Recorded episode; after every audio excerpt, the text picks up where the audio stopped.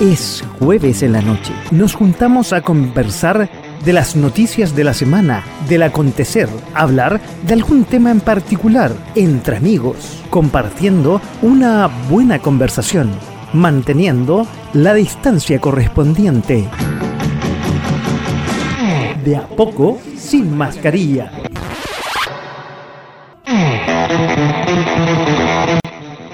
Están? Muy buenas noches y bienvenidos a otro de A Poco Sin Mascarilla aquí en .fm.cl. Ya estamos conectados a través de Facebook también, estamos a, ahí están la dirección, estamos conectados a través de Twitter, en Twitch, estamos eh, también en Instagram y no se olviden de nuestro WhatsApp que nos pueden escribir al 569 49 31 40 59. Este jueves 19 en De A Poco Sin Mascarilla aquí en .fm eh, CL. Aquí ya, ya, ya tenemos eh, mensajes internos que nos están. Ah, me dices, claro, que tengo que ser más eh, integrador. Bienvenidos a todos, amigues, a las personas menstruales, personas. Bueno, eso no lo voy. Oye, bueno, rápidamente voy a, a, lo que ha pasado esta semana, las declaraciones de Janet Vega y, ciertos personeros de gobierno, que hay o no hay presos políticos, hay una enreo, el gobierno sale a defender por un lado, por otro lado eh, siguen habiendo disputas por los presos, si son políticos no políticos. Salió finalmente el borrador de la nueva constitución, están en Antofagasta los constituyentes, no sé qué estarán haciendo ustedes nos pueden decir a través de las redes sociales qué estarán haciendo. Fueron de vacaciones, están presentando la nueva constitución, es la armonización, que es ajustar, eh, un poquito los que están repetidos, borrar seguramente el Senado de una vez por todas, no lo tengo claro. Ojalá que no tenga tantas fallas como el Metro de Santiago. El Metro de Santiago esta última semana se quemó un carro, Ayer hubieron cinco guardias o seis guardias eh, heridos porque sacaron los ambulantes, que no, no son los simples ambulantes que te tenían el pañito, no. Ya sabemos que son mafias, que son integrados, tienen logística, es todo una industria, la del comercio ambulante. Volvemos a la Araucanía siempre metiendo ruido.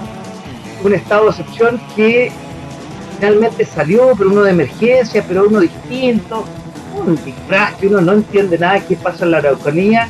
Lo único claro es que hace pocas horas el eh, vicealmirante que estaba a cargo lo sacaron por eh, frases y versiones que dijo en el gobierno de Piñera. No se dan cuenta de eso antes. Bueno, son las desinteligencias que tiene este gobierno. Al final la gente de la macro zona sur no tiene claro si es un estado de emergencia, si van a estar cuidados, no van a estar cuidados, Pero bueno, llegó para todo este desorden y para, este, arreglar la situación, sabemos, el Colorado no. Ania Lía Uriarte, que era la eh, jefa del segundo piso en el gobierno de la Bachelet. Ojalá pueda ordenar todo este escalabro que hay en el tema ahí del segundo piso y del Ministerio Interior con Isquia Oye, no está quedando plata para el No, va a subir la benzina 300 pesos, ojalá que sean 300 pesos no sean más. Eh, la parafina nos vamos a recargar de frío porque además hoy día hace frío todo esto, no sé por qué. Pero se va a poner más caliente después del resultado en Colo Colo y River que debería estar jugando ya terminando el partido a esta hora en Buenos Aires. No vamos a comentar eso, pero seguramente River le sacó hartos goles a Colo Colo en la Copa Libertadores de México. Oye, y el que también está triste es Nicolás López porque al final años y un día el, fue el veredicto del juzgado por las denuncias que tenía por acoso sexual. O sea, no hay que hacer películas, muchachos, ni siquiera esas porno, porque ya se sabe, se pueden ir para la casa. Oye, y en menos de una hora, las entradas de Daddy Yankee se agotaron. Realmente increíble. Y valía, valían caros, no, no eran baratas y lamentablemente eh, se nos fue un grande de la música. Vangelis hoy día nos dejó, nos dejó con grandes canciones. Oye, y grandes son los panelistas que tenemos esta noche con nosotros. Ustedes ya los conocen, son hombres de historia, los, las enciclopedias de la historia de Chile. ¿Qué Frías Valenzuela? ¿Qué el otro Paradis? No, aquí tenemos a dos grandes, claro.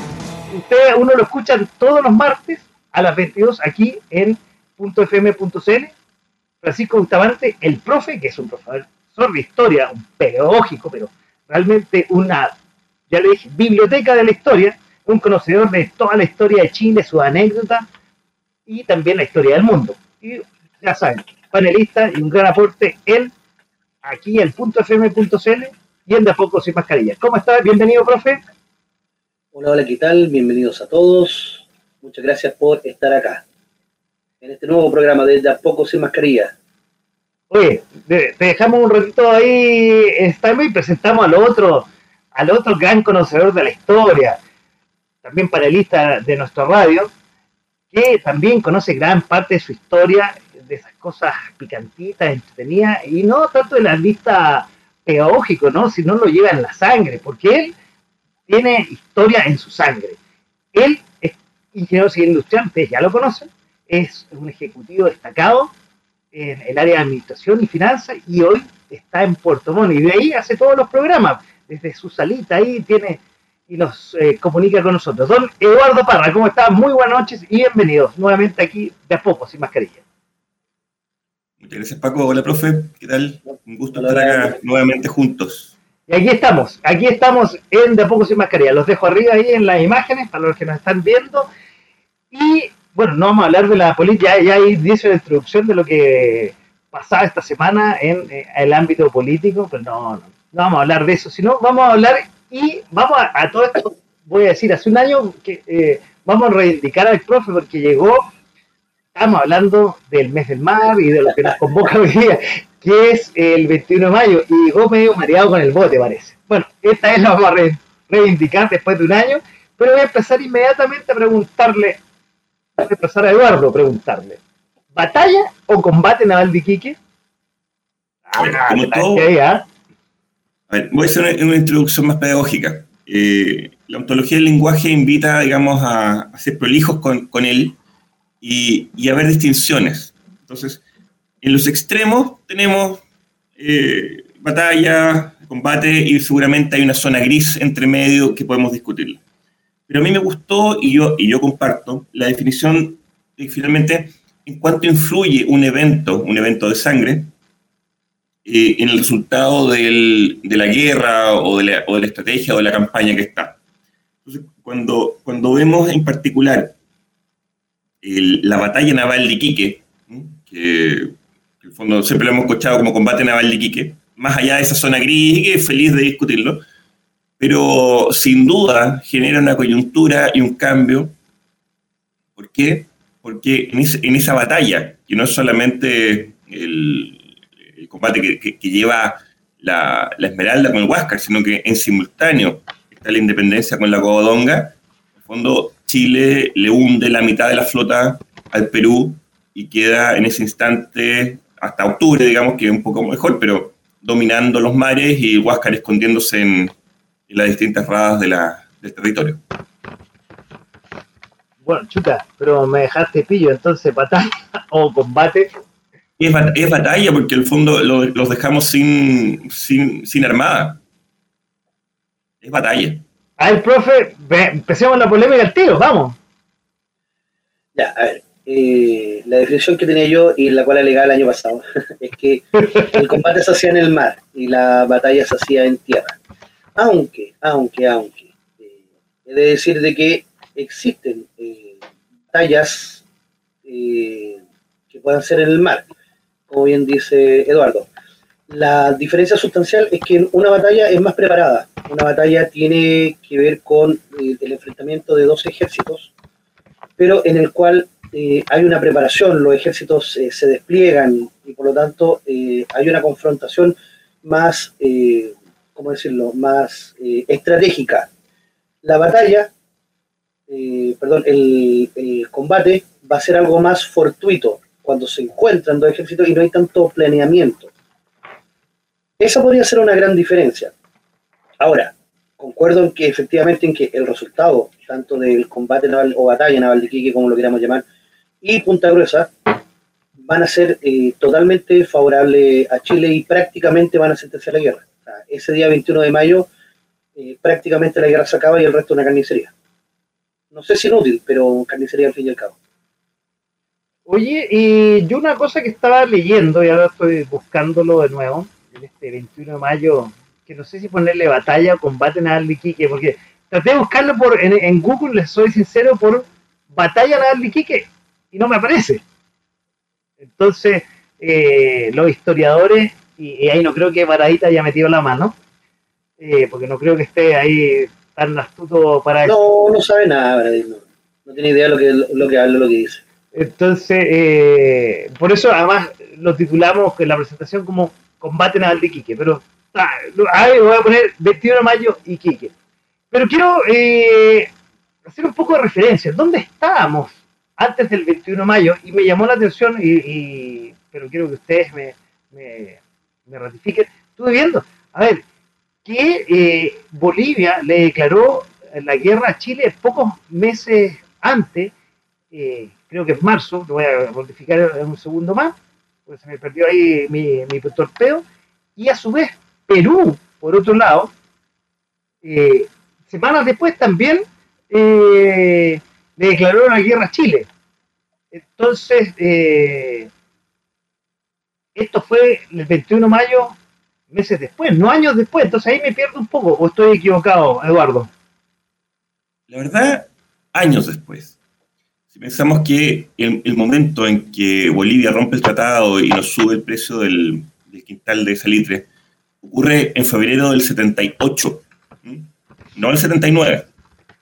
Y en el fondo Chile hace todo lo posible diplomáticamente para resolver el tema, haciendo las presiones que podía. Y la conclusión final es que, dado que se rompe el tratado un año después, en el fondo Chile toma la decisión de ir a reivindicar el territorio de Antofagasta porque daba como no válido el tratado vigente. Eh, eso es otro, término, no es la inversión a Bolivia, sino que es una reivindicación dado la invalidez, la invalidez del tratado.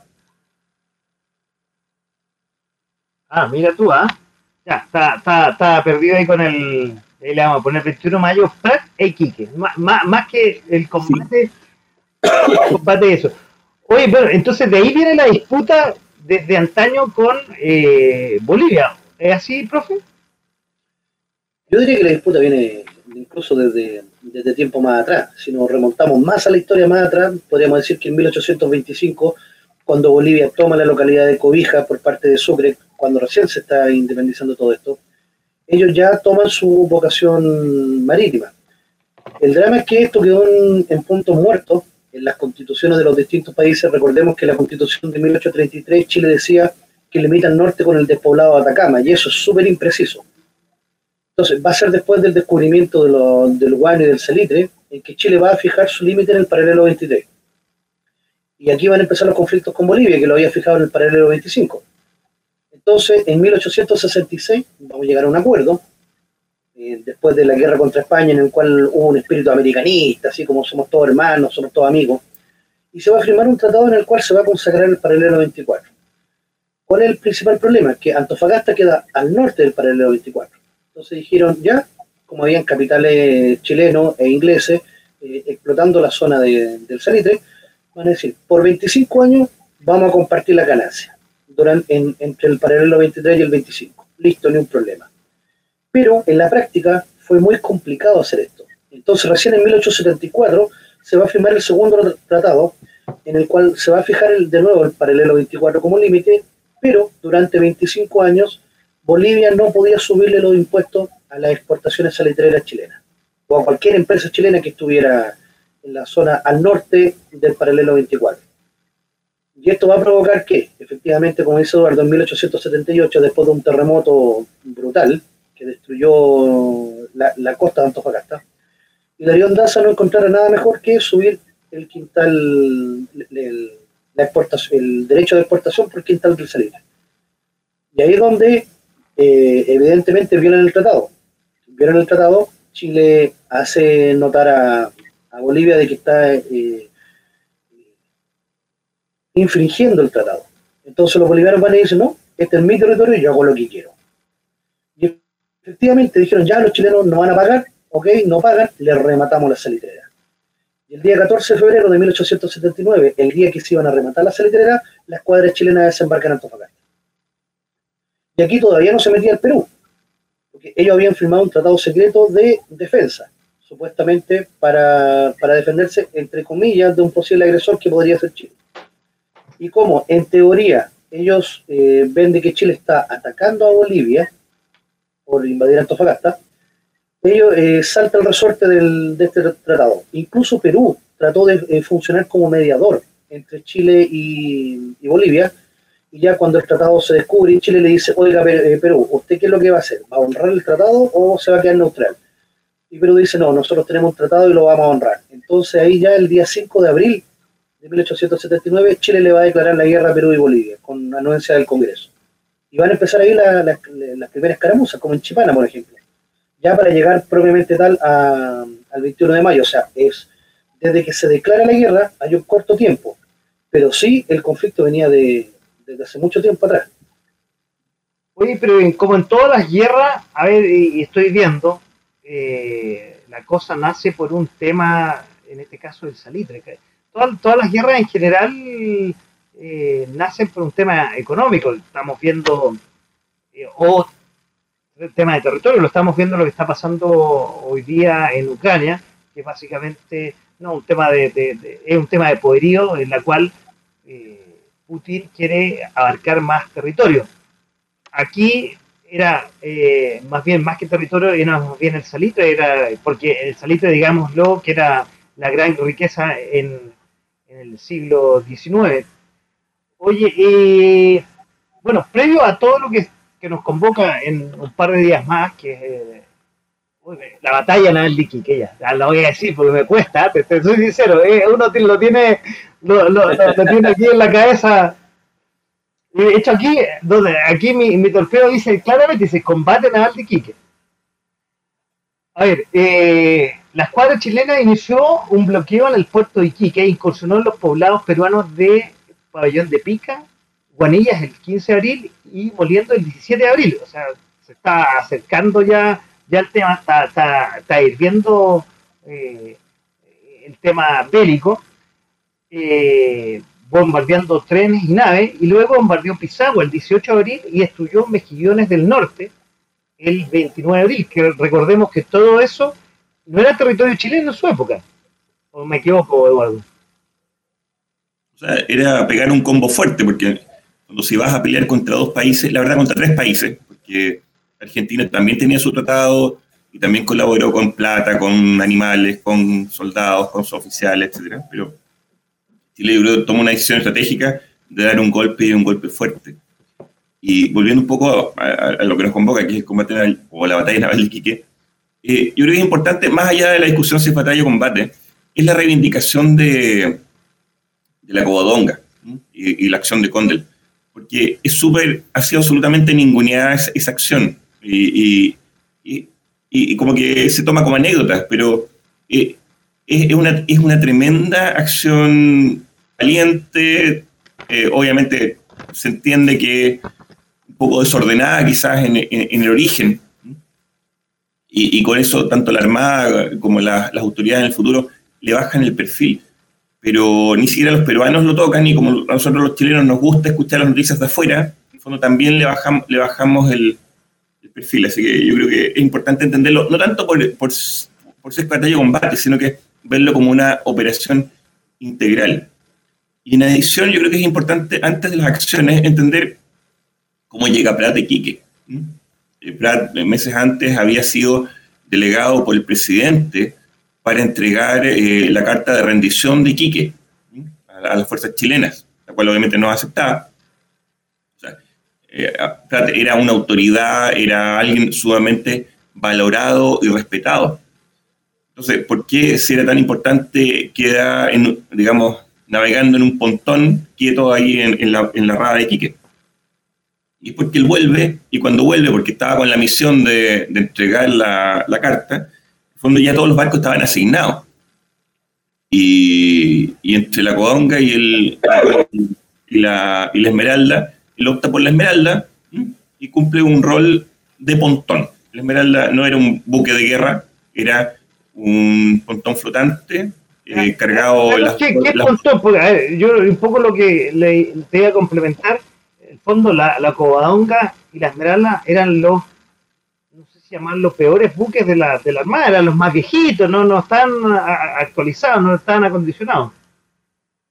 Claro, la, la, la, corbeta Covadonga es un barco liviano, en el fondo muy ágil, rápido, pero es, es un barquito, o sea, un buquecito para, los marinos que no les gusta que digan barco. Eh, claro, no, no, tenía un blindaje, eh, dependía mucho de la vela también. Y, y el fondo no tenía ni, ninguna, ninguna oportunidad de enfrentar un combate con un blindado, por la distancia, por, eh, por los cañones que, que, manejaba. Y la, y la Esmeralda no, tenía movilidad, era un barco muy antiguo, y si recordemos, eh, Pratt había colaborado en sus tiempos de grumete a salvarla en un, en un, temporal que hubo en Valparaíso, donde la Esmeralda pierde la proa, se queda sin nariz completa. ¿sí? Y es parte de las razones que las reparaciones nunca fueron perfectas y hacía agua. Entonces, tú, tú, lo que tenías, y a tu pregunta que es un pontón, es, es un barco pero que no tiene movilidad, no es su, no es su definición de movilidad. Llegó a duras penas con calderas absolutamente reparadas y fallando, con ayuda de vela, y su función era estar ahí, o sea, en el fondo tener los cañones apuntando, cañones que además eran irregulares porque los cañones buenos se los llevaron los otros barcos, y hacer acto de presencia en, en, la, en la rada. Sí, eso sí, la autoridad quedó en Prat, eso, eso sí es cierto, y si bien le habría dicho a, a Condel, sigue mis aguas, cuando Condel toma la decisión en un momento estratégico, no está dentro de la doctrina naval probablemente y podría haber sido justiciado, pero finalmente tiene éxito. Y, y se acerca, digamos, eh, por, por, los bordes costeros y, digamos, logra que en la persecución la, independencia rompa fondos contra un roquerío y también con la gracia, obviamente, de, de todos los fusileros, especialmente un niño, niño mapuche que está ahí en, en la cofa de la Covadonga, que no permitió que ninguno de los servidores de los cañones frontales de la, de la independencia pudieran apuntar directamente al, a, a, la Covadonga. Bastaba un tiro y la hundía, en fondo, y, y, lo logró. Así que es un tremendo éxito estratégico, pero que en la historia chilena se le baja el perfil, no se habla mucho de Condel, no tiene mucha trascendencia. Pero como acto heroico, tremendo. Oye, una pregunta, ¿cómo, ya que estás tocando ahí, a Prat, eh, Eduardo, como un abogado, no sé si es prestigio, pero un abogado, que yo creo que lejos del mar, eh, llega a ser eh, capitán de, o estar al mando de, una, buque, eh, y más encima llegar a ser el héroe de este combate o batalla naval de Iquique. Primero Prat es un marino. De, en anexo es abogado y tiene esas personas como que son amplias y, y, mucho más allá de su profesión inicial, pero él es un, un, marino estratégico, combativo, él en camino hacia, hacia Iquique, él, se dedica a hacer eh, acciones de entrenamiento de abordaje. Uno dice hoy día abordaje, no, como, una acción exótica como la última. No, bueno, estamos hablando de 1878, 79 fondo donde era absolutamente válido y los barcos tenían eh, eh, sables de abordaje, tenían hachas, tenían cuerdas, porque era parte de lo, de lo posible que pudieras abordar. Como te decía, en los tiempos de Grumete, él se tira al agua y, colabora en el rescate de, la, de, la, Esmeralda. Eh, es un marino por todos los lados que se quiera, pero entendiendo claramente que la gente parece que era más culta en ese tiempo, y, y no me cabe duda que que, que, hoy es más culta que mañana, como dice el dicho. Hoy, hoy, hoy estamos mejor que mañana. Eh, era una persona integral. Eso lo, lo, refleja en una carta que le, que le da no, su señora no, Carmen. tema que vamos a hablar meses después, que es la Constitución. ¿ah? Sí, ya, no me voy a salir de ahí. Sale de ahí. Y, y, y en, una, en una carta justamente da una oferta y que efectivamente él podría haber seguido un camino de las leyes él, él, le dice a la Carmela, en el fondo, que él es marino, entonces él, él va a seguir por esa línea y, entonces, no es, no es un abogado que le tocó ser marino y combatir, es, es, es un marino guerrero entrenado, reconocido por la institución, que en el fondo además tenía la, característica de ser muy educado, abogado y muchas cosas más que y flores que le podemos dar. Mira, tú con eh, Arturo Prat, mira, ¿algo que agregar, eh, profe, don Arturo? Sí, sí, yo quería eh, tocar un, pequeño tema ahí con, con el tema de Prat. Yo creo que a Prat le hicieron la cama. ¿En qué sentido? Prat, cuatro años antes del combate naval de Kiki, le toca defender a, Uribe. Uribe que se había casado con una persona que ya estaba casada, o sea, que, ya había contraído nupcias. Y por lo tanto, para la Marina en ese tiempo era como un horror.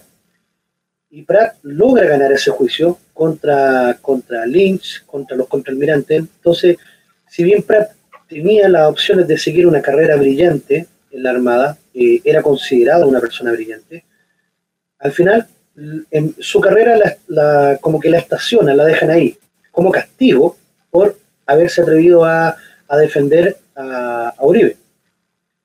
Y yo creo que eso le pasó la cuenta al final, por eso es que él tampoco logra agarrar un buen barco, porque él podría haber agarrado un buen barco, pero lo dejan al final, lo dejan elegir entre los dos que quedan, que es el, la Esmeralda y la Codonga, y él termina escogiendo la Esmeralda.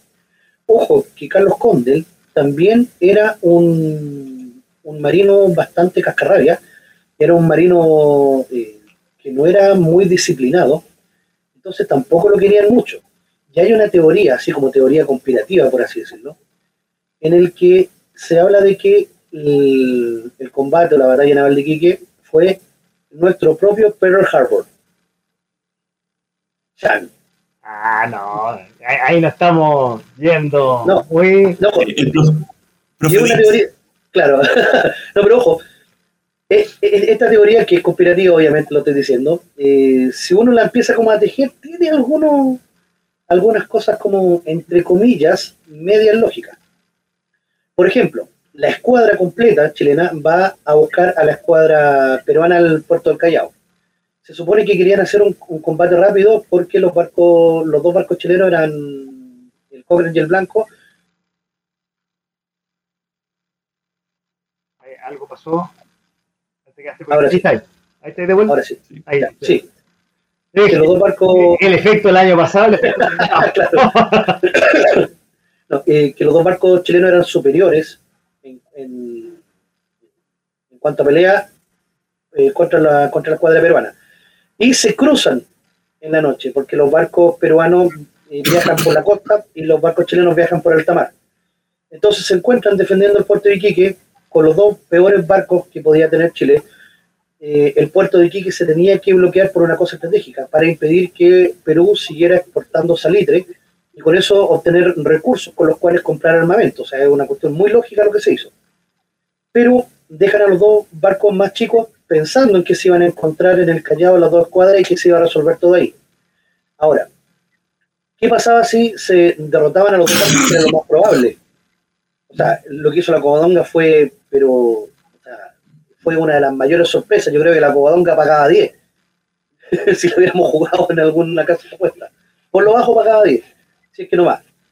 Entonces, el, claro, la Esmeralda se hunde como correspondía, porque, como bien dicen, era un pontón flotante, no tenía nada, pero absolutamente nada que hacer contra un acorazado como el Huascar. Pero lo que hace la Covadonga y Carlos Conde, propiamente tal, eh, es digno de análisis se la jugó. De hecho, cuando, cuando se, eh, sabe la noticia de, del hundimiento de la, de la Esmeralda, se estaba, eh, llega la noticia a Valparaíso y estaban todos preocupados porque pensaban que se venían los dos otros dos barcos a atacar el puerto de Valparaíso, o Coquimbo primero y después Valparaíso, porque no había defensa para, para acá, para el sur. Y cuando de repente ven llegar a la Covadonga maltrecha, dicen, ¿qué pasó acá? Y la, la Covadonga dice, no, hundir la independencia. ¿De dónde había hundido la independencia? No, en serio, en serio, hundir la independencia. No, ¿de dónde? Ah, sí, en serio. Y es en ese primer momento en que se va a elevar la figura de Carlos Condes como héroe. La figura de Paz viene después. Pero en un primer momento es Carlos Condes el que se eleva como héroe. Y obviamente al almirantaco chileno, eh, como que no le va a gustar mucho que Carlos Condes sea la figura que se ensalza y es por eso que también se encargan como de ocultarlo dentro de la historia, porque Condel era un marino conflictivo. A diferencia de Pratt, que era el ejemplo de marino con rectitud, con todo lo que eh, había que, que correspondía a un, a un marino chileno. Entonces sí, pasan varias cosas ahí entre medio y claro, obviamente después ya cuando se conoce todo esto, la gente va en masa a enrolarse en los regimientos. Por eso hablaba del tema del Pearl Harbor, porque en un primer momento costó mucho que la gente prendiera con la guerra, no hubo enrolamientos masivos. De hecho, estaban los famosos trenes de enganche que iban al sur, les prometían una fiesta y cuando la gente despertaba la borrachera se encontraban los trenes embarcados hacia el norte. Y ya ahí ya, no les queda otra que hacer. Ah, pero ya después de sí, sí, hubo un enrolamiento, sí, existió. Hay, hay datos, hay diarios también de muchos de muchas tropas que, confirman esto, o sea, de fuentes primarias. No vamos a decir que todos los, militares que, se enrolaron fueron así, pero hubo una gran cantidad de gente porque estábamos escasos de tropas. Pero cuando tenemos el combate o batalla naval de Iquique, vamos a tener este sentimiento patrio, este sentimiento, este sentimiento nacionalista, y la gente va a correr en masa a enrolarse en los cantones, de todas las clases sociales. Me gustó porque ahí, ahí parte la, la interpretación de la historia y cómo sintió la cabeza don Eduardo. Eduardo, a ver, te paso la palabra. Yo tengo un comentario, pero te paso la palabra. No, yo, yo, yo también vi Los Piratas del Caribe, digamos, y, ahí efectivamente eh, se, se pero bueno, eh, no, no entro en esa polémica. Mi posición es que no, Ojo, yo dije que era una teoría de conspiración, no dije que fuera la verdad. Ojo, lo, lo dije clarito.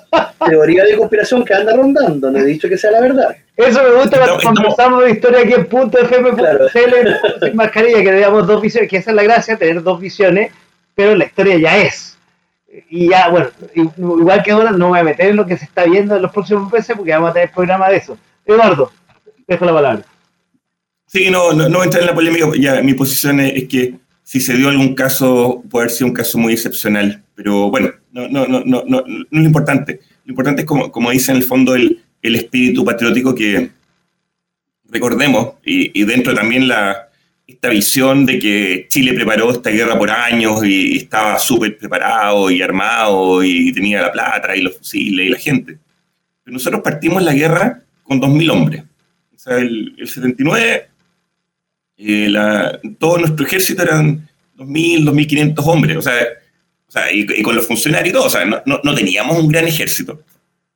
Ahí estamos entrando a la guerra del Pacífico. Claro. Entonces, con, esto que, dice el profe, fondo que se, realza el espíritu patriótico y, en el fondo de, unión nacional en contra de, una amenaza por, por, países que eran sumamente Perú está absolutamente ligado a Chile, o sea, eh, a nivel de parientes, de amigos, de negocio, eh, eh, estábamos súper cerca. Entonces, empieza este enrolamiento. Y ahí es donde, en el fondo, por ejemplo, yo tengo el, caso particular familiar de mi bisabuelo, donde él trata de ir a la guerra el, 79, no lo dejan porque tenía 17 años, y, pero trata, al fondo, y al final se puede enrolar el, el 80 se va en el, en el, en el regimiento cívico movilizado Maule, se va a, la guerra y, está ahí hasta el final de ella, el 84. Entonces, ahí yo te, pongo un ejemplo, obviamente no, un ejemplo no, no, marca tendencia, pero donde tienes una persona de buen pasar, o sea, no, no tiene, tenía todas las posibilidades económicas de quedarse, era en un fondo grande, habían recursos, eh, todas las conexiones con autoridades, con políticos, y él se va de soldado a pelear a la guerra. O sea, a él no lo curaron, no lo llevaron, y seguramente mi tatarabuela lloró mucho cuando se fue. Entonces, ahí, yo tengo un, ejemplo de que efectivamente había un espíritu en el sur, bastante en el sur, de ir. Ahora, también es importante destacar un tema que poco, poco se habla justamente por, la jerarquía militar y que tiene todos sus rollos. Los quiero mucho, pero, pero también tiene sus rollos de que hay un cierto ninguneo a todos los soldados que no son de línea. Eh, si tú recuerdas, en el fondo, el séptimo de línea, que, es la típica canción, bueno, el séptimo porque estaba el primero, el segundo, el tercero, el cuarto, el quinto, el sexto, de línea, que eran los regimientos formales, entrenados, eran profesionales de la guerra. Y todos estos otros regimientos que estamos sumando 20.000 hombres adicionales, eran ciudadanos, ciudadanos trabajadores, agricultores, eh, de todas las variedades del país, obviamente mineros, porque todos los nortinos tenían eh, cierto conocimiento y reaccionaron fuertemente hacia la acción de la guerra. Y fueron, fueron a, pelear, a ocupar, a cumplir funciones de, administración. Recordemos que una vez que el Fondo Chile toma posesión del Perú, eh, particularmente a partir del 81, el Fondo Chile se dedica a administrar el Perú. O sea, el fondo, el fondo es la autoridad y se reparte por, por gran parte del territorio para administrarlo y para eso necesitaba funcionarios, necesitaba autoridades, necesitaba militares que, que defendieran, digamos, la, a, estos funcionarios. Oye, también hay un batallón chino, que tiene una historia súper interesante, el, batallón chino, eh, ya desarrollaba las campañas de, de Tacna y Arica, eh, los soldados chilenos comienzan a ver que habían chinos en estado de esclavitud, o prácticamente en estado de esclavitud. Y ellos, al ser liberados, como agradecimiento, se enrolan voluntariamente y forman también eh, parte del ejército. Y hay un comandante chino y hay batallones completamente de chinos que van a pelear por Chile. Don Quintín Quintana. Claro. Y también, eh, modo de anécdota, en el fondo, el, esta, esta figura ensalzada de Grau, que nuevamente, como repito, a los chilenos nos gusta lo extranjero y, y, nos, y, nos bancamos toda esta historia del Señor del Mar y pucha ¿quién era Grau? Grau fue un marino peruano que tuvo su trayectoria eh, como corresponde en, por, los años 60 quizá, pero los últimos años antes de la guerra él era un traficante de esclavos. Él traía esclavos chinos al Perú a explotar, digamos, las guaneras. Y cuando se le morían los chinos, algunos, entonces para llegar con la cuota completa, pasaba a Isla de Pascua. Ahí cumplía la cuota y llegaba al Perú. Entonces, no sé, un traficante de esclavos, por lo menos hoy día no pasa por la Comisión de Derechos Humanos, ¿no? Creo, no, depende, pero, pero creo que no. Ahora, le decía eso a un peruano ay, ay, ay, porque es como sacarle la madre. Independiente que tenga razón, porque sí, efectivamente Grau eh, tiene su, pasado oscuro, pero ellos lo van a relativizar de cualquier modo y van a decir que el máximo era naval y que su inteligencia y su brillante y las correrías del Huáscar. Ojo, ¿qué pasaron? Las correrías del Huáscar, yo creo que eh, demostró su inteligencia en el mar, a pesar de que el, el barco y la tripulación no estaban como corresponde. Pero sí, de todas maneras, lo que tú dices tiene razón, o sea, hoy día no pasaría la prueba de, la pureza. No así eh, Pratt, por ejemplo, porque Pratt incluso es reconocido dentro de la Marina japonesa como uno de los tres grandes máximos héroes de toda la historia mundial naval. Está el comandante Nelson, está Arturo Pratt y está el héroe de, Tsushima, que fue la guerra contra Rusia. O sea, para los japoneses hay tres personas en el mundo que eh, son dignas de valorar y una de ellas es Pratt, porque seguía el código del Bushido para los japoneses. Entonces, Ahora, o sea, que los japoneses vengan a ensalzarlo, ya te dice que la calidad de persona que era Pratt. Oye, ahora, pero volviendo un poco a, ya que tocaron a Grau, aquí lo está anotando, eh, que tiene su historia oscura, como muchos héroes a, lo largo de la historia del mundo, ¿ah? que después se olvidan de lo que fueron antes, pero y, se ensalzan los héroes. Eh, tuvo un gesto muy caballeroso después de la muerte de Arturo Prat, eso lo vamos a tocar más adelante, pero quiero detenerme en dos cosas que, que ustedes dijeron, que quiero que ya entremos en otro tema de la conversación, que con respecto a eh, lo que dijo el profe de, que el 21 de mayo es como nuestro Pearl Harbor. De hecho, bueno, una de mis recomendaciones, la voy a decir al tiro, que vean la película de, de, La Esmeralda, que está muy buena y digamos, que no es tan cinematográfica como el Pearl Harbor que eh, hizo Hollywood, pero realmente está muy bien hecha, eh, es, una, es, una, es una obra cinematográfica que vale la pena eh, ver, como el último grumete de la Vaqueano, que ya tiene muchos más años. son, digamos, estas, estas dos películas relacionadas con el mar son dos obras cinematográficas que realmente vale la pena tomarse el tiempo y verla. Sobre todo, bueno, este día que hace el feriado, que sea sábado 21 de mayo. Oye, y ustedes hablaron de, de, la guerra y cómo reclutaban a la gente, y bueno, será verdad, será mito lo que decía el profe, pero el profe se hubiera ido a la guerra obligado, yo estoy cachando, porque después de irse a, de etapa hubiera amanecido en... sí,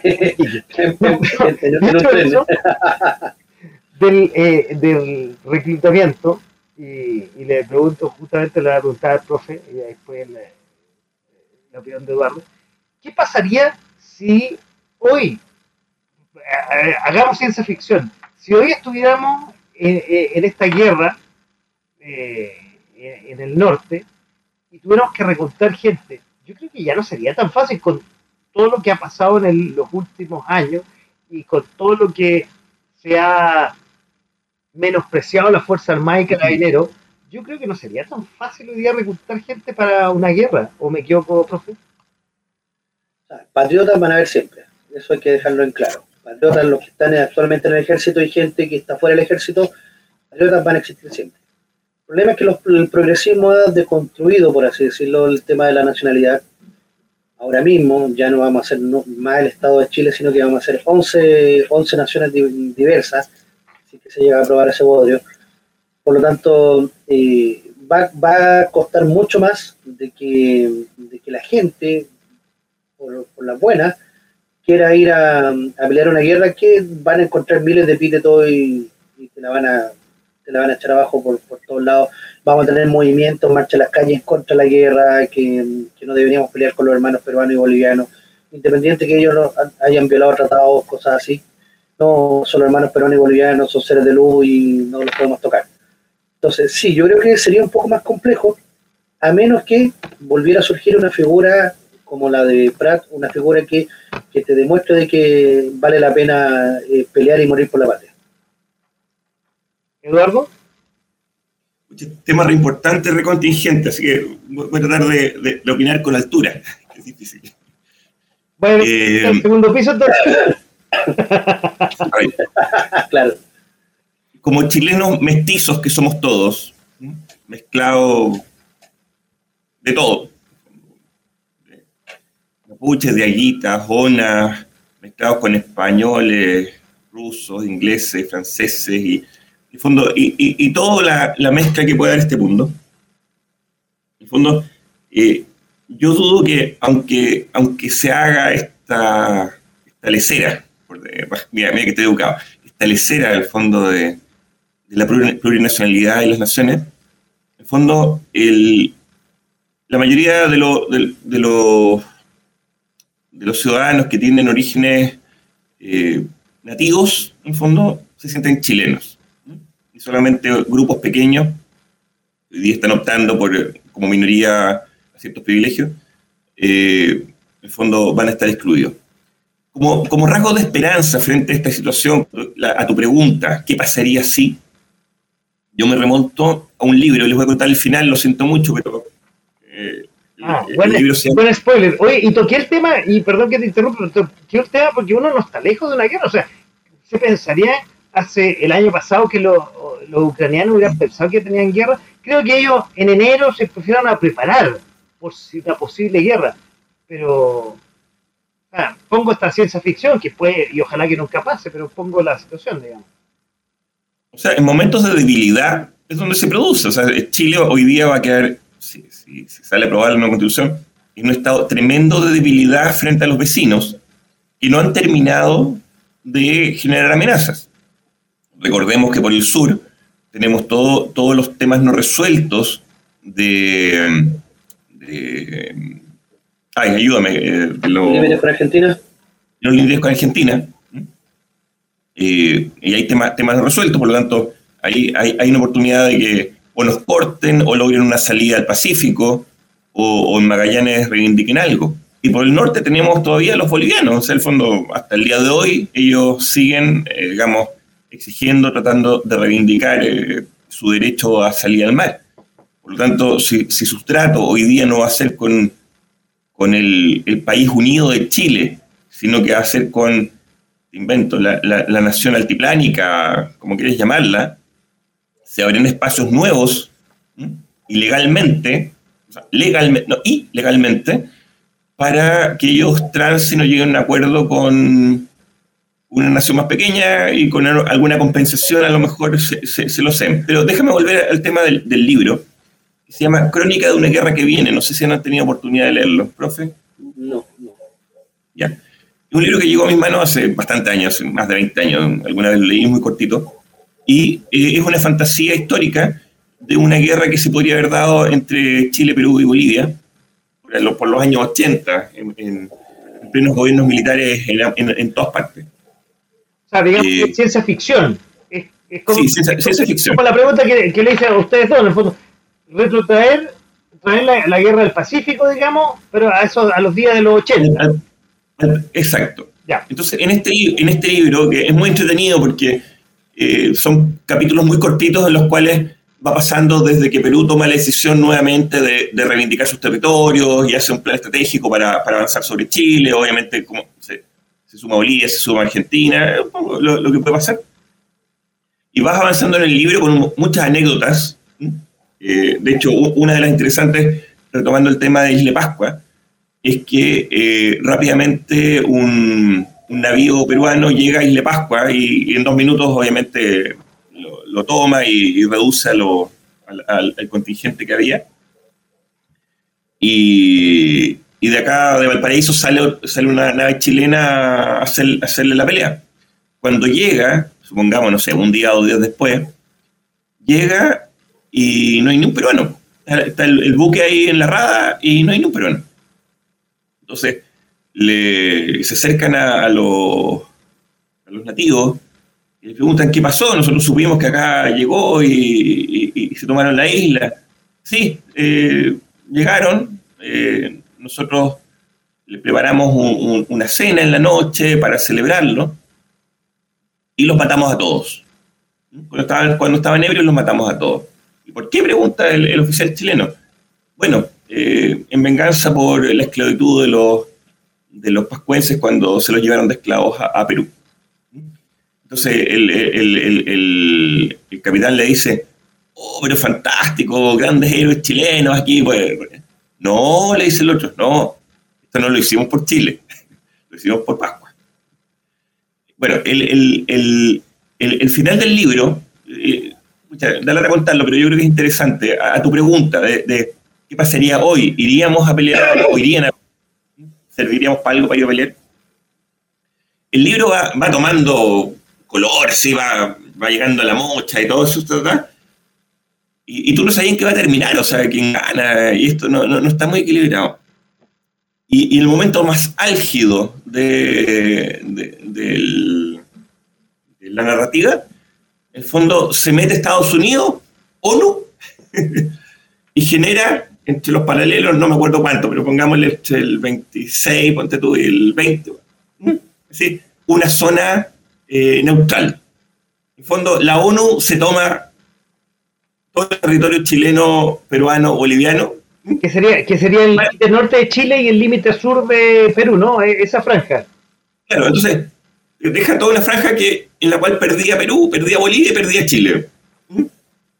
Entonces, en la última página del libro, cuando, cuando termina, eh, están, creo que en Antofagasta, en un bar. Entonces hay, hay un soldado un soldado chileno, en el fondo, en un bar, así tomándose un trago, y obviamente apesadumbrados, en fondo de, se metieron los, eh, la ONU acá y, y, nos corrió.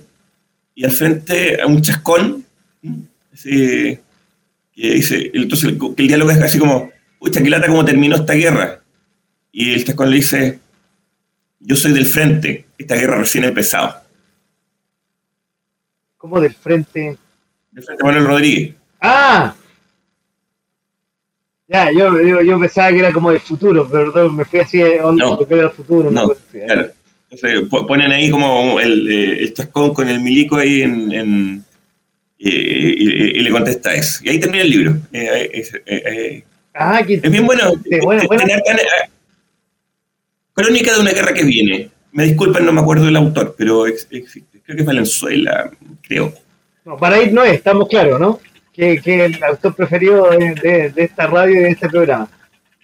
No, porque, porque la diferencia es que este libro claramente es fantasía, lo declara como fantasía y nadie espera que sea otra cosa que fantasía y no tiene obviamente la autoridad que tiene hoy día el constituyente para que se lo tome como un libro de estudio, como un libro académico. De Julio Velasco. Velasco, ah. Lo estoy buscando acá en internet, Crónica de la Guerra que viene, Julio Velasco. Ahí. Se los recomiendo. Muchas historias entre medio. Oye, entonces, ¿de fácil lectura y no tan gordo? define gordo. No sé, delgado, 100 páginas, 200 páginas, 500, 700 páginas. 240 Ah, mira, pues, debe, debe, ser de fácil lectura, debe ser entretenido. Mira, alguien se lo. Año 1996. No, ya habla, ponte tú, del, del, hundimiento del, del, submarino peruano en Valparaíso, por ejemplo, parte de la mitología, o verdad. ¿Verdad? ¿Verdad que hay una, una teoría que un, un, submarino llegó hasta Valparaíso y fue hundido? Y que nadie dijo nada, los peruanos no dijeron nada, los chilenos no dijeron nada, así como que pasó. Y, y lo hundieron. Bajaron la tripulación y lo hundieron. Ah, mira. Ahora, yo tenía otra, un, dato sabrosón que había pasado en el norte, porque eh, cercano a 1978, Perú efectivamente, y después ellos mismos lo desclasificaron, que tenían toda la intención de atacar Chile. ¿Por qué? Porque Chile en ese momento estaba sufriendo un embargo, Chile estaba en conflicto con Argentina por el tema del canal Beagle, entonces los peruanos encontraron que esta era la oportunidad para poder eh, atacar y, retomar la zona norte en complicidad con Bolivia, obviamente. Por eso que la frontera norte de Chile estaba toda con campos minados. Y de hecho los peruanos tenían como 200 tanques estacionados, pero tenían que pasar por unos caminos que habían hecho y que en esos caminos estaban las bombas la, bomba antitanque. Pero el general Pinochet llegó a un desfile en Iquique, donde también está, habían invitado a gente del Perú, y supuestamente eh, durante esa semana se iba a invadir.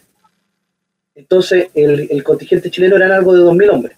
Entonces, eh, el Pinochet lo hace desfilar y cuando terminan de desfilar estos 2.000 hombres, eh, les va diciendo, ya, cámbiense ropa rapidito. Y después dice, y aquí pasa el tercer eh, escuadrón, y aquí pasa el cuarto, y aquí pasa el quinto, el sexto, el séptimo.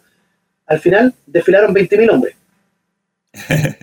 cuando en teoría habían 2.000 solamente. Eran los mismos que se cambiaron ropa, sí, pues, se fueron dando vueltas, se cambiaron ropa, entonces para la inteligencia peruana fue como, no, tenemos 20.000 soldados acá, no, abortar misión, no podemos invadir ahora. Y al final no se dio y no se fue dando porque más encima después Pinochet se acerca con Hugo Banzer en el famoso abrazo de Chañara y al final la, invasión peruana quedó en nada, pero estuvimos a punto, desclasificados por los mismos peruanos, de que nos invadieran. Y ese artilugio que ocupó Pinochet en el norte nos salvó probablemente de una guerra. Oye, pero por lo que ustedes están contando, y por lo que, bueno, uno recordará con las diferencias que hemos tenido con Perú y Bolivia en los últimos 10 años. A ver, siempre ha sido un foco de controversia con nuestros hermanos peruanos desde quizás antes de, 1978 y ahí ustedes confirmenme y eso se ha repetido con el, con el tiempo. De hecho, bueno, tenemos el Silala eh, en el último tiempo con el con Bolivia que todavía no está cerrado y que estamos eh, en el Haya eh, ganamos por suerte el tema de la soberanía marítima. Perdimos, recuérdense, con Perú hace un tiempo atrás, hablando de la frontera norte, eh, justamente en la Haya, un triángulo, un pedazo de tierra eh, y un triángulo de mar al norte de Arica. Entonces la frontera norte siempre ha sido, no digo un polvorín, no, no quiero usar esa palabra, pero ha sido una zona de conflicto. Y les quiero preguntar, yo, por Eduardo, antes de 1979 con el Salita, ¿antes ya había historia también de conflictos con Perú y Bolivia? ¿De 1879? Sí, de 1879, perdón, eso quise decir. Mira, yo creo que es bien complejo, como, como decía el profe, en el fondo Bolivia toma roles oportunistas de, de la ocupación de cobija, que, es irregular, digamos, pero que de alguna forma es, es obviada por, por Chile, así como no da importancia. Pero, pero yo creo que lo, más triste de la historia es que Chile se portó muy bien en eh, lo que corresponde a la, independencia del Perú y esto no, ha sido muy poco reconocido. Y no solamente la independencia, sino que en las revoluciones futuras. O sea, si tú pensáis que la Escuadra Libertadora del Perú la pagó Chile, Eh, pregúntale a un peruano qué, es la Escuadra Libertadora del Perú y va a decir San Martín llegó en barco y soldados argentinos. Los soldados eran chilenos, eran chilotes. Eh, la gran mayoría. Eh, la plata la pagó Chile, el fondo, y, pero la foto final se la sacó San Martín. después podemos ver en, la guerra con España, Chile tenía resuelto su tema con España, pero España, pero se genera un conflicto de Ecuador-Perú con, España y Chile solidariamente va y los apoya. Y ahí viene el oportunismo de Bolivia, que cuando Chile está más metido en la guerra, fondo hace el tratado del 66 para que, para el fondo tener esta, esta salida, que no se, no se merece. Y, o la guerra contra la Confederación Perú-Boliviana. Nosotros sabemos la historia y, bueno, o sea, eh, Perú se ordenó, se estructuró, y resolvió una revolución que tenían allá, que lo pudo haber perdido en pedazos, haber perdido la mitad del territorio, todo lo que tú quieras, y fue Chile que fue, fue a pelear a, a, Perú para apoyar al gobierno y resolver el tema contra la Confederación. Pero Perú tampoco lo reconoce porque para ellos es, ah, unos regimientos vinieron acá. La guerra la ganó Chile.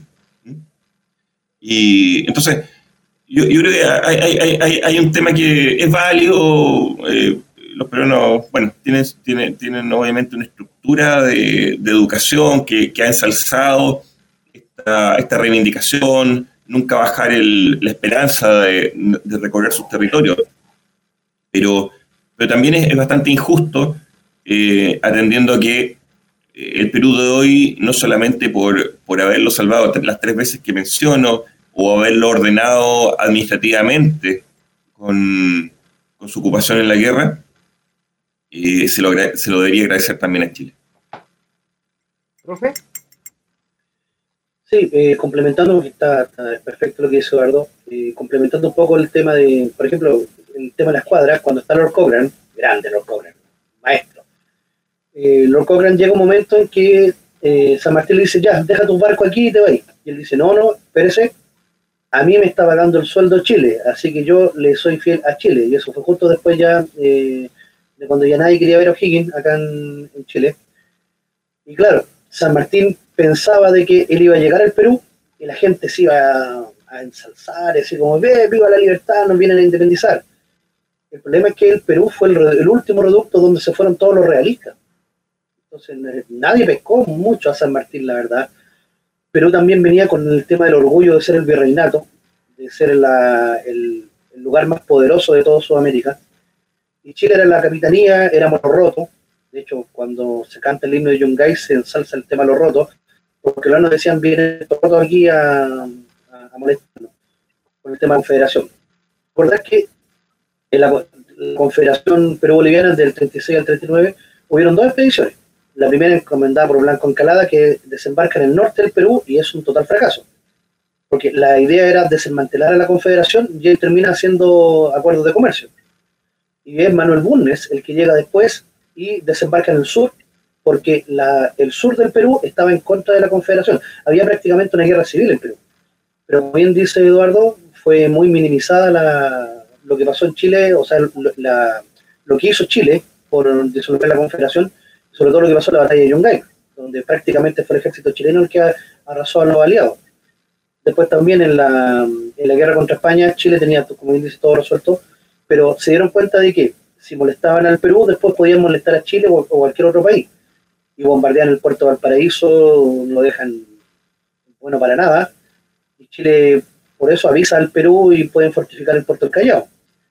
Entonces tampoco hay como que, ¿qué pasó.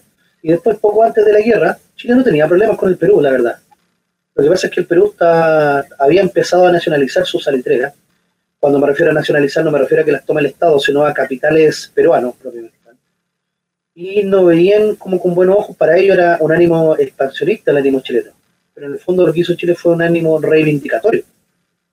Y eso es lo que los bolivianos todavía no entienden. Y ojo, que cuando se da la campaña de Tacna y la idea principal, porque se pensaba el tiro en atacar a Lima, pero cuando se decide atacar Tacna lo primero que piensa Chile es ofrecerle eso a Bolivia como un canje y dejarlo como tapón con el Perú. Pero como los bolivianos tampoco que quisieron retirarse, en ese momento se van a retirar después de la batalla del campo de la Alianza, el Chile dice no, ya perdieron, o sea, esto ya va a quedar definitivamente para Chile y, bueno, el, ejército peruano cometió una cantidad de errores increíbles, marcha, retroceso, la estrategia nunca fue buena. Eso ya habría que analizarlo más profundamente en cuanto a, las campañas propiamente tal y como la figura de Rafael Sotomayor, que también se ha perdido un poco, el gran estratega, el que siempre se encargó de que a la tropa no le faltara nada, no le faltara comida, no le faltara agua, no le faltaran cartuchos, no le faltara vestimenta, que es bien poco vista y el buen en campaña. Entonces pues asume el general Baquiano que era fuerte derecho, pero así todo logró eh, las grandes victorias que tuvo Chile. Y ya después, obviamente, cuando Chile eh, está en Lima, desde 1881, a Patricio Lynch se le conoce como el último virrey, por su perfecta organización y perfecto gobierno que realizó en, se realizó en Perú. Entonces, los mismos peruanos, a regañadientes, como que se dieron cuenta de que había provocado la estabilidad que no tenía ni Pierola ni. tenemos un problema con el profe, parece. Ahora sí. Ah. de repente se va y vuelve. De repente se va y vuelve. Entonces, cerrar la idea, lo que no tenía ni Pierola ni Pardo lo logra Lynch y logra darle estabilidad. Obviamente siguen los, montoneros por la sierra o por la breña, como le llaman ellos, eh, tratando de avivar la guerra, pero más por un sentimiento patriótico de, guerrilla, más que por otra cosa. Pero sí, para el, para el Perú la humillación fue muy grande porque llegan estos rotos y los terminan pero vapuleando. O sea, tengo entendido que los peruanos ganan solamente un, un combate en tierra. Me parece que es uno o dos. El resto son todas victorias chilenas. Sin contar el de la Concepción, obviamente.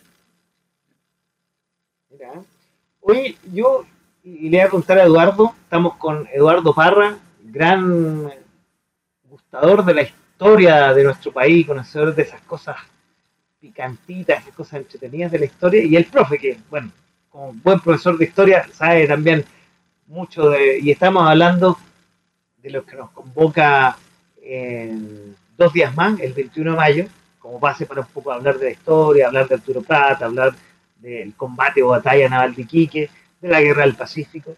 Y con respecto a eso, Eduardo, te voy a preguntar, eh, que además lo, estuvimos conversando ahora, que cambió un poco la, noción de la, del pensamiento de los chilenos, ya que eh, se ganó perdiendo, digamos, eh, el 21 de mayo con, con, lo que pasó en la rada de Iquique fue un punto de inflexión eh, lo que pasó en Iquique ese 21 de mayo, eh, donde sí, que hubiera pasado eso, probablemente no hubiéramos ganado la guerra del Pacífico.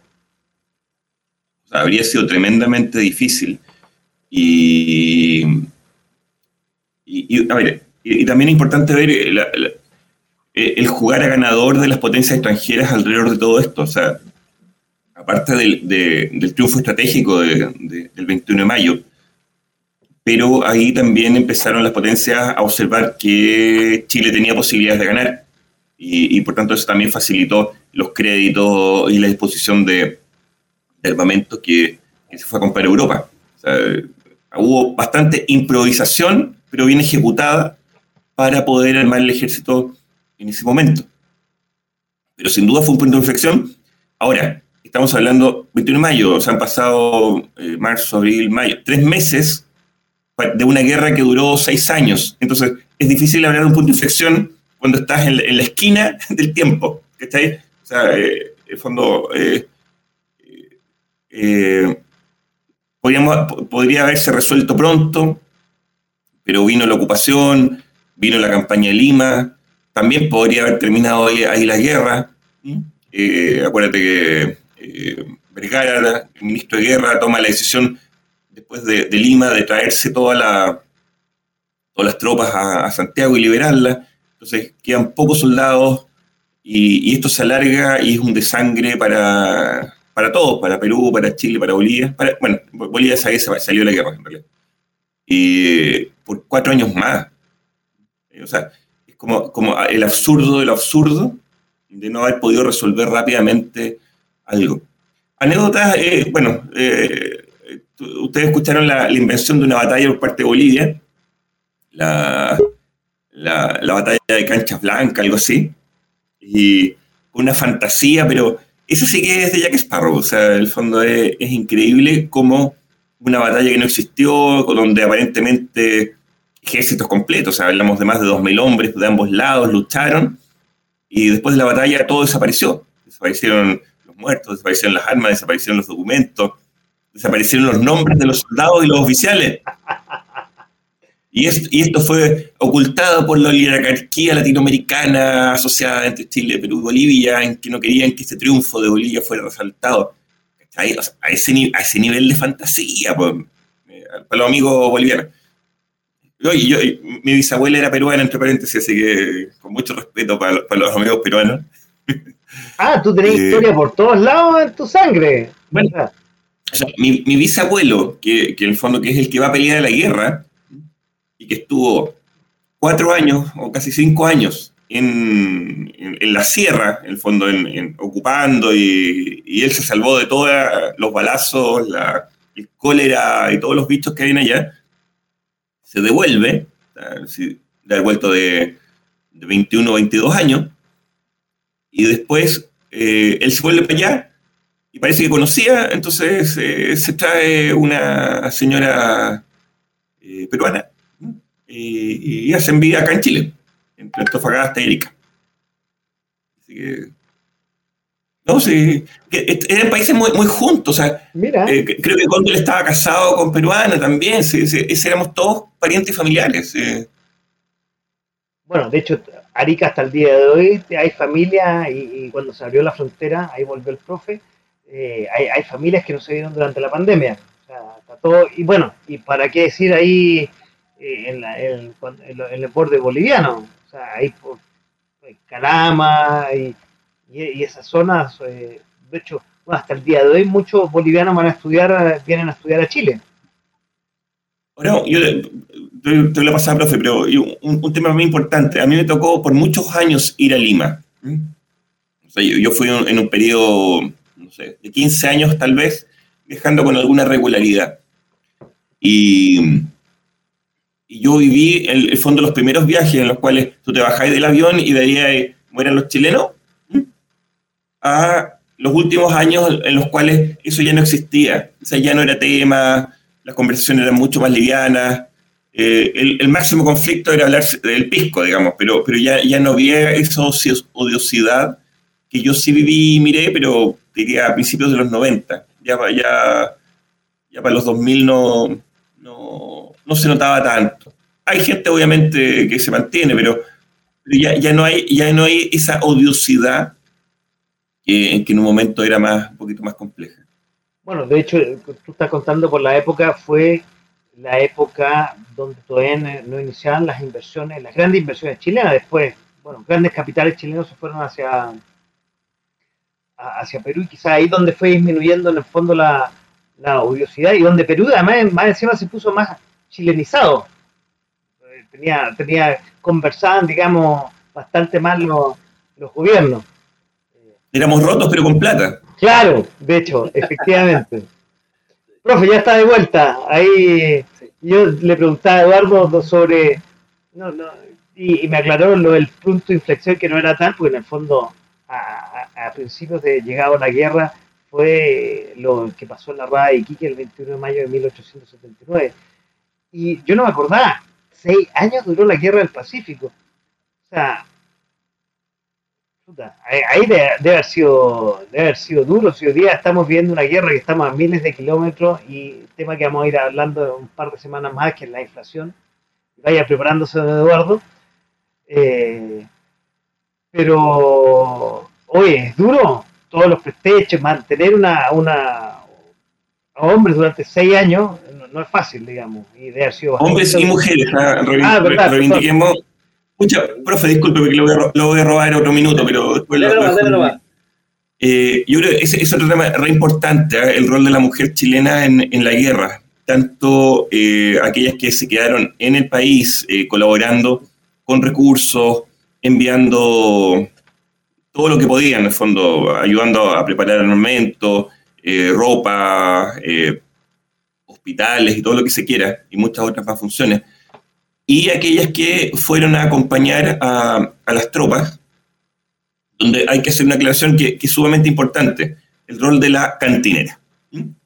Eh, como, en como, en toda expedición, mucha gente se va y se va con los familiares. Estamos hablando de tiempo antiguo, no, no los de ahora en que hay, no sé, pues en un avión obviamente no, no, va, no va a ir la señora o la polola de, un soldado. Entonces, eh, el, al principio de la guerra, una figura que ya venía incluso de la, de la guerra contra la Confederación y que se, venía un poco de Francia, era esta de, la cantinera, que era un, rol que se le daba a la mujer que participaba. Lo importante reivindicar es que la cantinera es una mujer soldado. Esta figura de que era una, ¿cómo se dice? Una, eh, para el tema de salud, una enfermera que le daba agua, la verdad no, no, no era su rol. Ellas, combatieron, obviamente ayudaron en situaciones, al, igual que muchos hombres cosieron, eh, ayudaron, etcétera. Pero, pero todos los hospitales, pregunta, no iba, no iba a, arreglar un tema de prostitución, ¿no? O sea, de, no, temas de, menos, menos aún, menos aún. O sea, no, no. Cuando hablamos de las cantineras, estamos hablando de un rol formal de chilenas que participaron en la guerra como soldados y tuvieron un rol de soldados. Todo el tema de sanidad, los hospitales de sangre, en el fondo, eran todos manejados por varones. Los enfermeros todos eran varones. Y dado las acciones bélicas que, tienen ellas, en que muchas mueren, son heridas, etc., eh, ya hacia la, hacia la batalla de Lima, en fondo, el 81 se desarma la institución y a partir del 81 no hay más cantineras en el ejército chileno. Que no quiere decir que no hayan habido mujeres, compañeras, esposas que pueden haber acompañado a los soldados en, el territorio. Pero no hay, no hay más cantineras. En el combate de la Concepción, en particular, hay cinco mujeres chilenas, eh, compañeras de soldados, Sabemos que habían niños, sabíamos que habían niños por nacer, niños, personas, por nacer son personas, y, que son asesinados en el fondo eh, durante y después de, del combate. Wow, duro. Profe. El, el, tema de la mujer en la guerra sí es bastante importante. Principalmente se lo ocupaba junto con hombres dentro de la reserva. ¿Y qué función, eh, cumplía la reserva? Apoyar a algunas escuadras que pudieran eh, presentar eh, flaqueza dentro del, combate tal. Y también servía para reabastecer al ejército en pleno combate. ¿A qué me refiero con esto? Cuando a ti se te acababan, por ejemplo, los, cartuchos, las municiones, y se tocaba la retirada, estratégicamente ellas venían y ayudaban a cargar municiones a los soldados muchas de ellas pelearon también en el frente, o sea, no fue un papel secundario. Eran mucho menos que los hombres pelean con obviamente, sí, pero sí tenían un rol y un rol bastante importante que también se ha olvidado un poco. No se le ha dado el, valor eh, propiamente tal que estoy de acuerdo. Otro punto que quisiera tocar eh, con el tema de la cercanía entre Perú y Chile Recordar que hasta 1929 Tacna era administrado por Chile. Así que muchos de los gente de Tacna, de, los, de los viejos de Tacna, se sentían chilenos.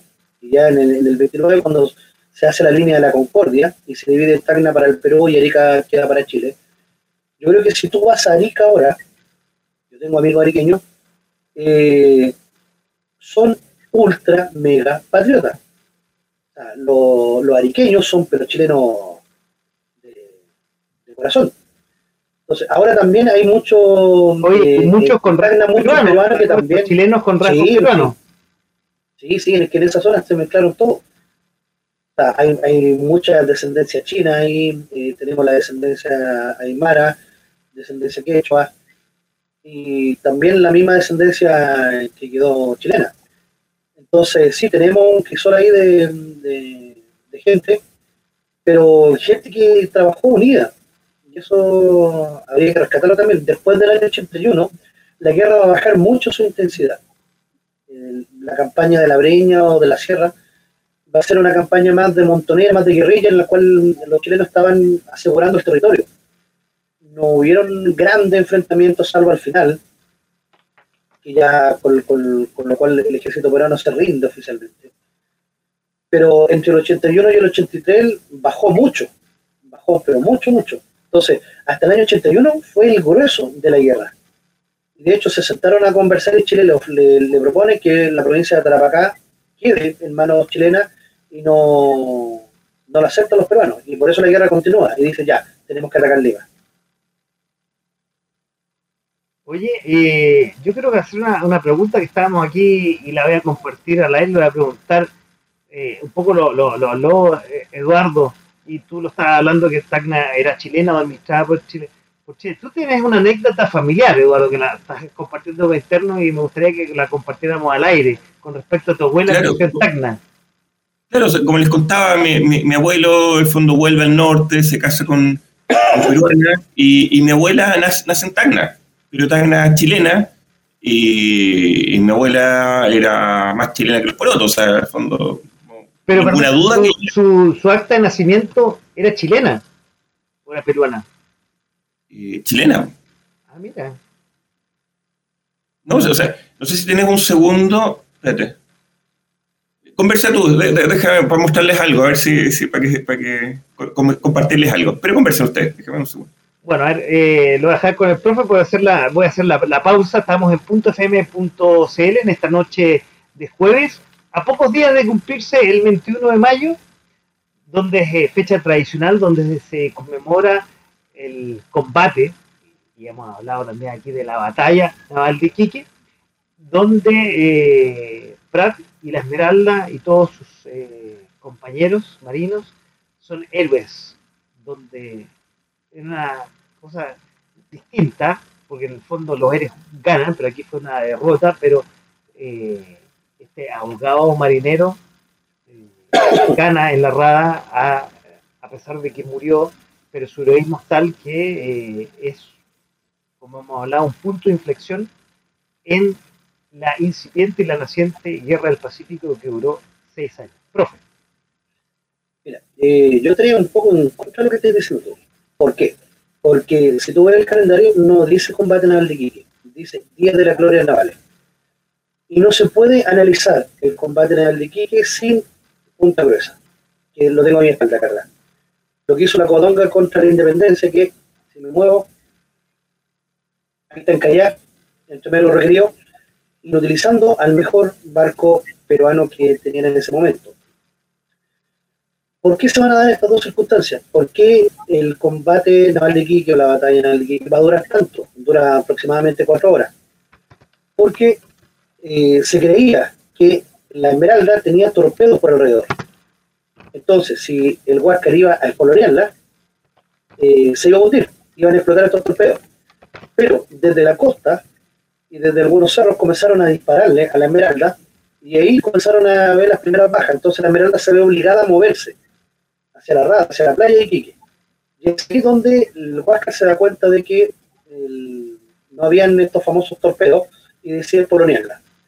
Para hacerse una idea, si pusiéramos en un punto los barcos, diríamos que el Huáscar está a esta altura y la Esmeralda está a esta altura. El Huáscar es un barco de flotación muy baja, es casi un barco fluvial, por así decirlo. Entonces, la única forma que tú tienes de poder ganar en este combate era abordando el barco enemigo, saltándolo y tomándolo a lo más el barco pirata, con el cuchillo en, los dientes y saltando con la cuerda y dejándote caer en el barco enemigo. Eso es lo que intenta Pratt en un primer momento, porque sabe que no hay por fondo, o sea, le disparaban balas de cañón y rebotaban en el blindaje, o sea, no hacían daño. Entonces, esa forma, y ese, a eso es lo que se ve el, heroísmo de Pratt, la inteligencia. ¿Te imaginas si Pratt logra abordar junto con más marineros el barco y toman el Huáscar, lo que hubiera sido. En sí era perdón, profe, en sí era una misión suicida, de todas maneras, ¿o no? Prácticamente, o sea, tenían una posibilidad de haber ganado escasa, muy escasa, pero tenían. No sé, pues es como que juegue Haití contra Brasil, en el papel son 11 contra 11, pero de ahí a ganar es otra cosa. Claro, y, se, hubieran saltado, y se hubieran saltado simultáneamente, no sé, 30, 40, probablemente la probabilidad hubiera, hubiera aumentado. Claro. Paco, no sé si tengo alguna posibilidad yo de compartir cámara o no. Por supuesto, puedes, puedes compartir ahí. ¿Eso es abajo? Abajo está el botón de compartir. compartir, sí. Ya, dime tú si compartir, puedo compartir mi pantalla. Compartir pantalla. Sorry si compartir. Ahí, que nos va a compartir don Eduardo. No sé, no sé si se ve, dígame si se ve. A ver. Ahí, ahí, hay un documento, para los que nos están eh, escuchando, es un documento. Voy a sacar aquí el generador de caracteres. Eh, ya. ¿Esta es la hoja 2? No, no sé, no sé ¿Ah? qué estamos viendo, un manuscrito, ¿no? Ya. Esta es la hoja 2 de la libreta de familia de mis abuelos. ¿Ya? ¿Ya? Y en la hoja 2 sale mi abuelo, que es don Guillermo Parramech, nacido el 79 en Quirihue. Y abajo sale doña Lidia María Recasenes Daviú, mi abuela, nacida en el año 92 en Tacna. ¿Ya? De nacionalidad chilena. 1892. Oye, el hombre Parra desde Quirigüe se fue para allá. Eh, uh, es que yo tengo cole chancho. E, este es mi abuelo, que era, que era tío de mi. Era sobrino de mi bisabuelo. Ah, chuta, ya, ya. claro, Lidia era Recasens Daviú, hija de Ricardo Recasens Parra. Y ahí, hay una. Entonces, esta libreta, déjame ver cómo lo puedo hacer. Ah, mira, aquí avanzando en páginas, ¿no es cierto? ahí dice Estado Civil, ahí estamos viendo la libreta, dice Estado, esa es la, la, la, primera página. Libreta de familia. La primera página. Ha cambiado con los años, estamos claros. La libreta de familia. Provincia de Tacna, departamento de Arica. ¿Y qué escudo tienes arriba? El de Chile, si no me equivoco. Podría agrandarlo, podría hacerle un zoom ahí a los que nos están viendo. Podría, ahí, claro, claramente. Ahí, dice provincia de Tacna, departamento de Arica, ¿no? Arica. Sí, claro. Entonces, déjame ver si. Eso que es tío Mario parece que es el que nace allá. Eh, Bernardo para que sea Mario. Claro, ahí está mi tío Mario, por ejemplo, también es en Tacna y absolutamente eh, perteneciendo, al perteneciendo al Estado chileno. ¿De 1917? Y claro, él nace el 17, sí. 6 de agosto de 1917, claro, en Tacna. Claro, entonces, voy, a dejar abajo el, logo.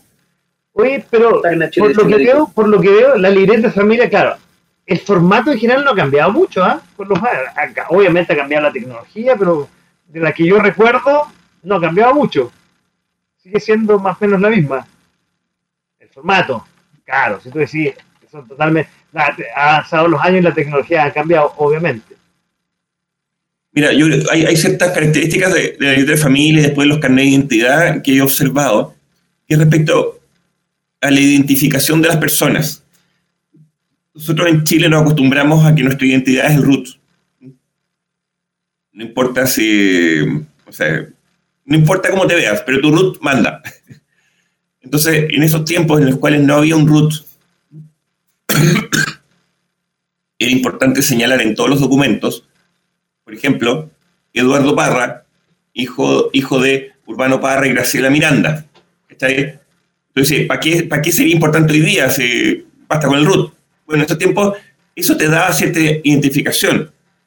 Y más abajo iba a decir, altura, un metro ochenta. Ah, entonces este gallo es alto eh, es blanca. ¿Mm? Entonces, eh, los, documentos trataban, agregaban información que hoy día sería innecesaria. Ah, claro, porque, hoy día ya no está. Claro, el color del pelo, por ejemplo. También, también lo vemos en algunos documentos. Oye, qué increíble. Oye, y veo que, que, tus abuelos nacieron ahí eh, en el siglo pasado. Eh, tuvo, la guerra. y tus tíos, quiero decir, eh, bastante cerca a principios del siglo pasado, del siglo XX. Claro, tiempo, tiempo antiguo. Oye, bonito lo que nos compartiste. Tiempos mejores a los de mañana. ¿Cómo, cómo? Tiempos mejores a los de mañana. Ah, no, bueno, ahí, tendremos harto programa para discutir, esa, ese tema, que se nos vienen hartos meses hasta el 4 de septiembre. Oye, yo quiero aprovechar, muchachos, ya que se nos ya está haciendo tarde, quiero aprovechar, como siempre, ustedes saben, eh, ya hicimos algunas recomendaciones, tú hablaste del libro, yo hablé de las películas, del último grumete y también de la Esmeralda, que son eh, películas que vale la pena ver este fin de semana. ¿Cuáles son las recomendaciones que, nos pueden dar, profe? Empecemos por ti que no hay dado recomendaciones para ir cerrar el programa de esta noche. En, relación a este tema específico, a mí me gustaría encarecidamente recomendarles un canal de YouTube que se llama La historia como no te la contaron. Que tiene sus primeros videos y habla específicamente de la guerra del Pacífico, desde sus orígenes y en este momento está en la campaña de Tacna y Arica. Está terminando con lo que pasó en Tacna y está a punto de enfrentar a lo que, a lo que va en Arica. Este proyecto está desarrollado por unos historiadores peruanos, pero la gracia es que es sumamente objetivo. O sea, uno lo ve desde Chile y uno dice, wow, es un trabajo arduo y minucioso el que han hecho, sin calentura, sin nada. O sea, un, trabajo histórico memorable.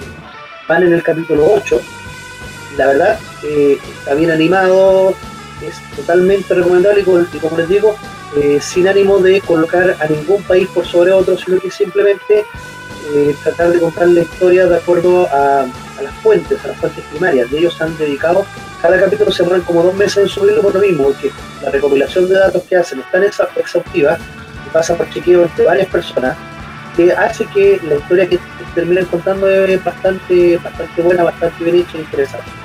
Así que la historia como no te la contaron. Un canal de YouTube. Estaba entretener mucho revisando. Me tocó preparando el programa de hoy día, ciertas preguntas para ir guiando la conversación. Me tocó, eh, me, topó, me topé con ese canal de muy bueno, vi algo, el primer capítulo muy bueno. Eh, pensé que era chileno todo esto. Mira, que está tan bien, pero pensé, que era, pensé que era chileno. Don Eduardo, ¿qué recomendación tiene para este fin de semana? No solamente por, por esto del 21 año y la eh, días de las glorias navales.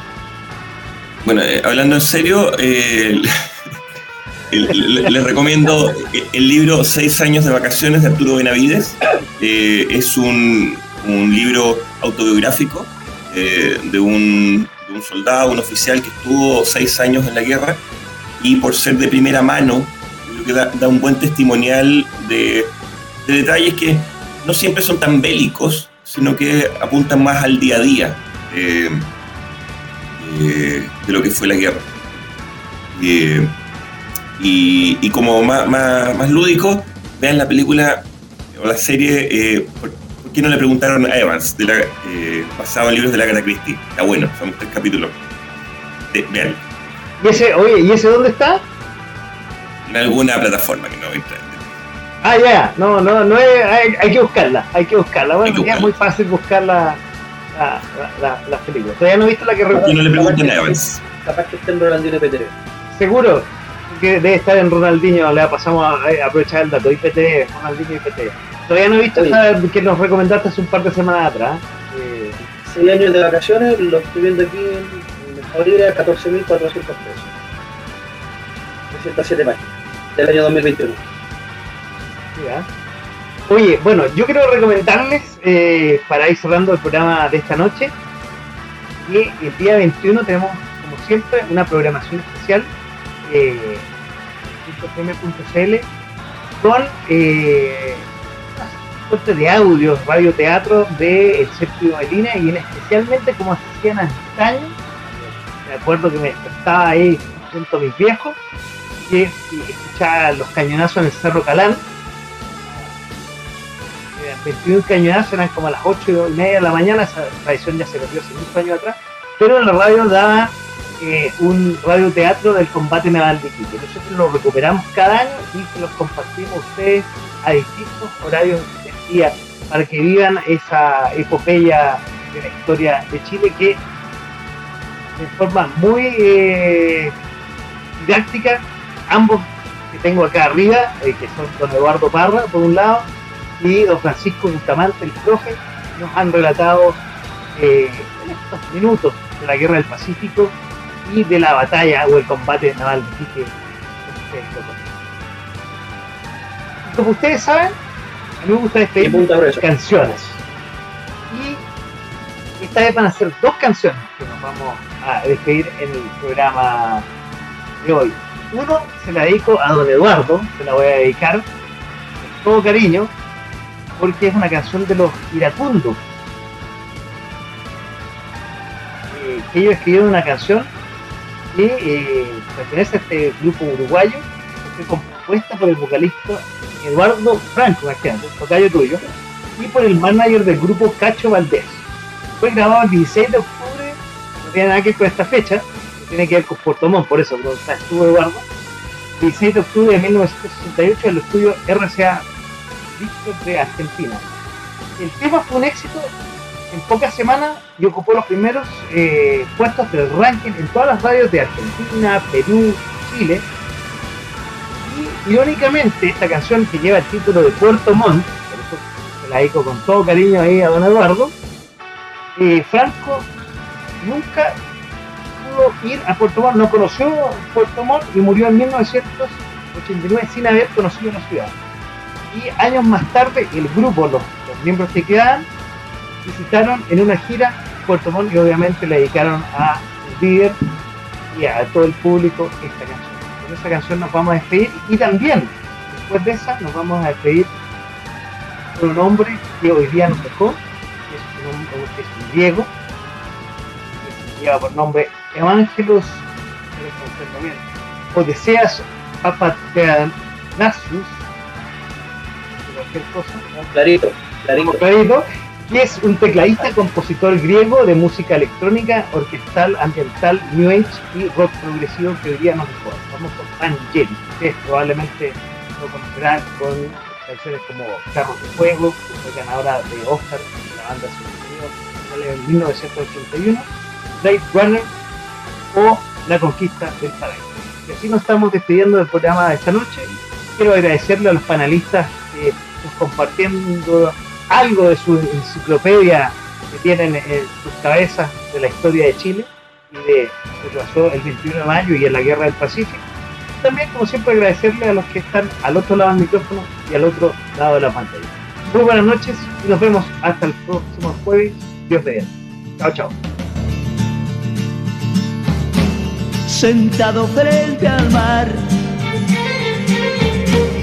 mil besos yo le di Después le dije adiós, todo termina aquí.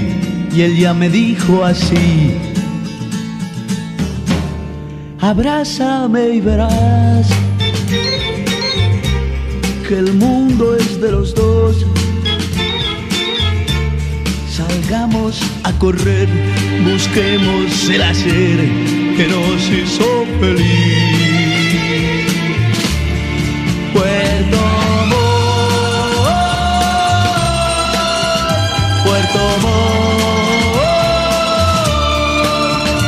me alejé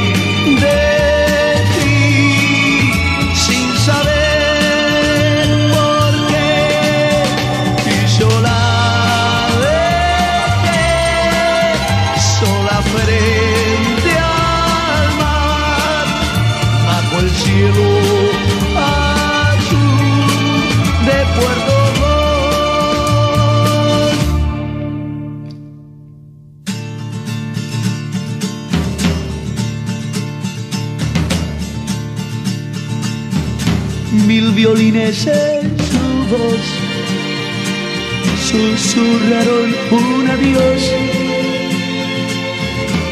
y un amor que se quedó perdido frente al mar y el viento lo llevó.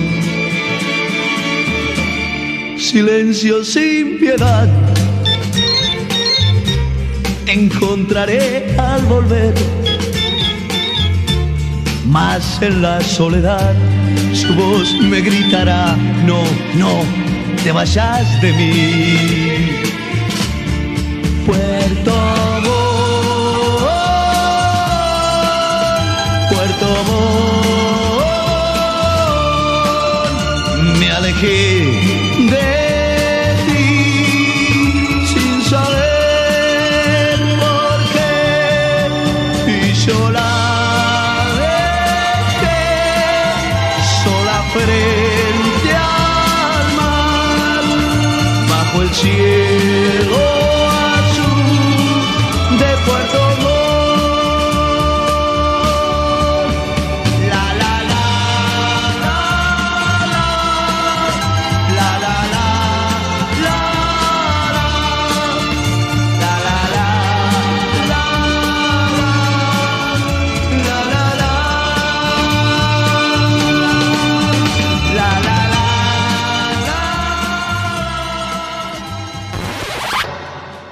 poco, sin mascarilla.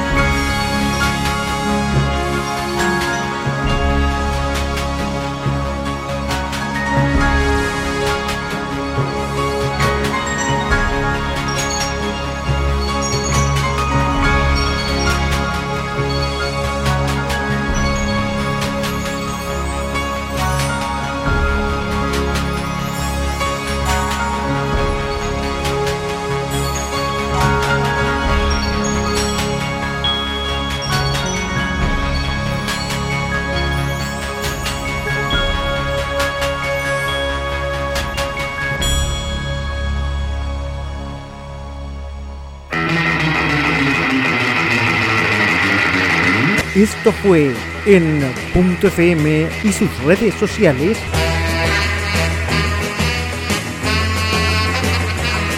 De a poco, sin mascarilla.